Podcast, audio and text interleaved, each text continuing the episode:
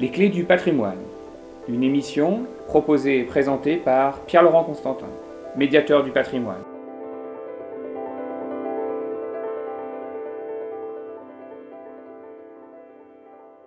Bonjour, euh, bonjour à tous. Nous allons aujourd'hui parler des lambris-peints.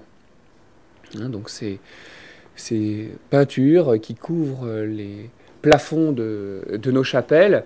Le lambris le plus ancien que l'on ait euh, dans, le pays de, Pontivy, c'est bien sûr celui de Neuliac, celui qui a été découvert dans les années 80, lorsqu'on a restauré un autre lambris peint qui lui datait euh, du début du XVIIIe siècle. Et lorsqu'on a démonté ce lambris du XVIIIe, eh bien, on a découvert dessous des lambris beaucoup plus anciens, euh, datant, selon les historiens, de fin du XVe, début XVIe, Hein, Lambry qui euh, racontait l'histoire de, Sainte Catherine d'Alexandrie.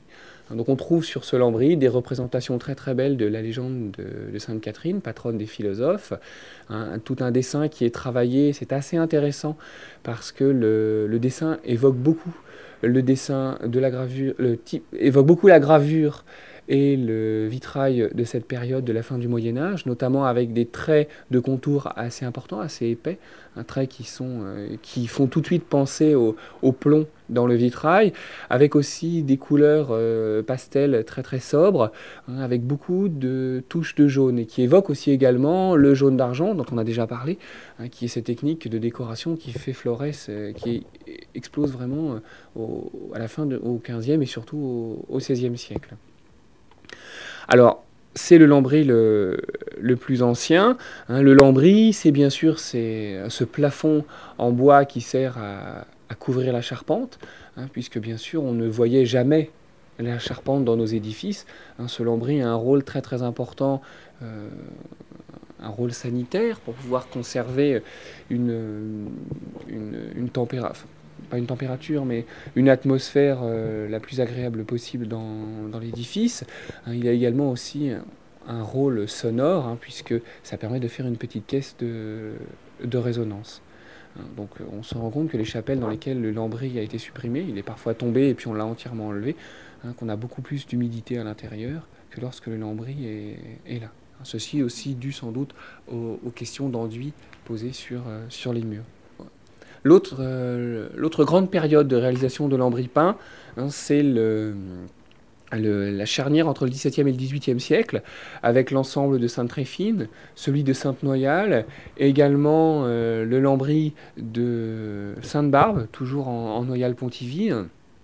On a également euh, la légende de Saint-Uriot, dans l'église de Saint-Uriot, très restaurée au XIXe siècle.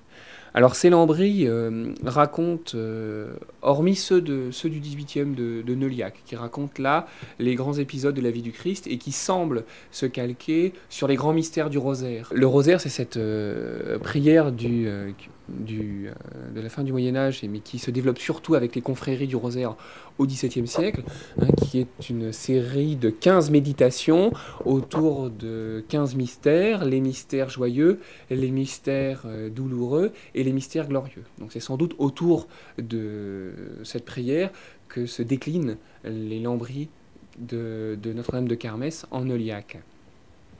Pour ce qui est de Sainte-Tréfine de, et de, Sainte-Noyale et de Saint-Uriot, là on est beaucoup plus dans un légendaire. Et une chose assez intéressante, c'est qu'on a l'histoire de saints et de saints locaux, hein, que ce soit Tréfine, Noyale ou encore euh, Turiot, donc de saints bretons, hein, mais qui sont euh, mis en scène.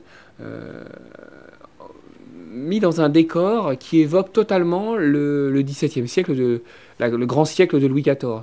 Hein, notamment la petite légende de Sainte Tréfine. Hein, on a chacun des, on huit médaillons qui racontent l'histoire de la sainte et qui sont pris dans un enchevêtrement de décors. Euh, euh, d'ornements qui évoquent euh, euh, totalement les, les, recueils utilisés par les grands ornemanistes comme Jean Lepôtre ou Bérin, qui euh, faisaient des gravures, qui faisaient des dessins, dessins qui servaient à décorer les chambres. Hein, notamment Jean Lepôtre a fait le dessin de la chambre de Louis XIV à Versailles. On a aussi beaucoup de traités pour, pour Bérin, si je me souviens bien. Il a fait tout un, tout un traité de de cheminées, tous les motifs de décoration de cheminées.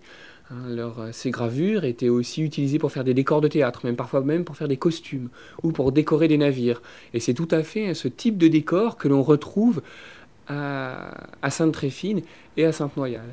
Ce qui est assez intéressant parce que ça montre bien que ceux qui ont réalisé ces lambris, et notamment on sait que pour le lambris de Sainte-Tréfine, c'est le travail de la famille Lecor qui euh, demeurait à Pontivy rue du Pont, hein, d'où leur surnom Dupont. Hein. on trouve souvent la famille Lecor Dupont. Le, ils sont très au fait de cet art du XVIIe siècle. Euh, ils connaissent ces, gravures, ils les utilisent, ils les, euh, ils les transforment parfois pour les mettre un petit peu à leur goût. Hein, mais on n'est pas du tout, comme on le dit souvent euh, auprès d'artistes, locaux, un petit peu populaires, qui feraient des choses un petit peu naïves, mais pas du tout. On est avec des gens qui connaissent parfaitement ces modes de décoration et qui sont diffusés. C'est assez, euh, ça peut sembler étonnant de les retrouver à Sainte-Tréfine, ici, dans le cœur de la Bretagne, mais il ne faut pas oublier qu'on est toujours sur cet axe qui est l'axe du Blavet et qu'au long de cette rivière, beaucoup d'informations passent. Et qu'au bout du Blavet, on trouve, arrive, euh, créé en 1666, Hein, la Compagnie des Indes hein, et l'Arsenal de l'Orient, où on a forcément eu beaucoup d'artisans qui travaillent avec ces motifs, qui les utilisent et qui décorent.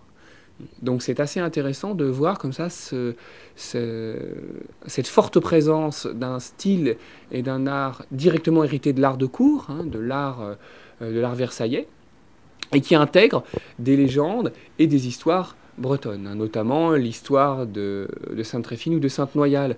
Hein, Sainte-Tréfine, c'est cette euh, jeune, euh, jeune femme, fille de, de Véroc, le comte de Vannes, qui euh, se retrouve obligé d'épouser le Conomore, comte de la Daumonée, et Conomore qu'il va la décapiter car il craignait que le fils qu'elle pouvait avoir le, lui prenne son, son trône. Hein, on aura l'occasion de reparler plus tard de, cette légende.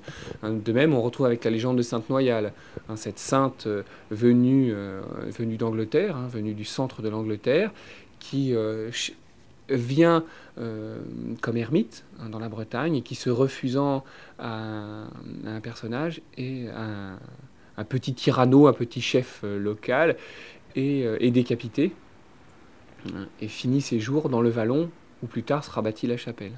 Hein, donc on trouve comme ça des choses euh, extrêmement locales dans un ensemble euh, plutôt 17e, euh, 18e, donc toujours ce mélange entre des choses qui peuvent être traditionnelles avec des choses qui sont très très pointues, si j'ose dire, à cette époque, à cette époque-là.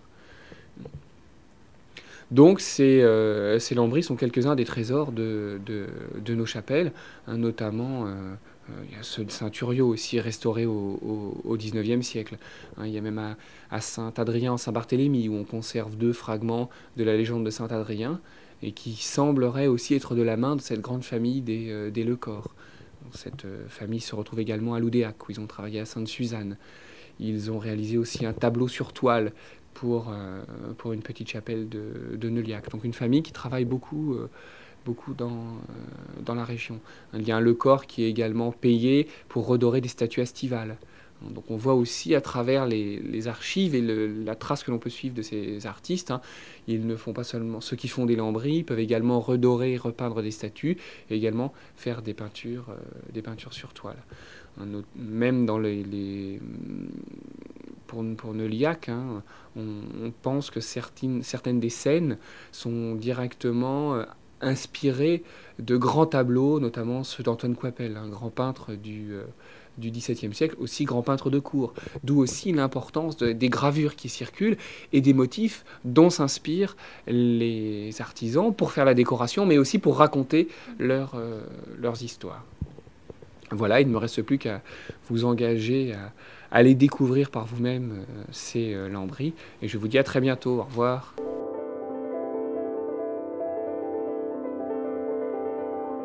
C'était Les Clés du patrimoine, votre chronique patrimoine sur Radio Broadway. Pour connaître le programme, nous envoyer un mail ou vous abonner à nos podcasts, connectez-vous sur http lesclésdupatrimoine.free.fr. À bientôt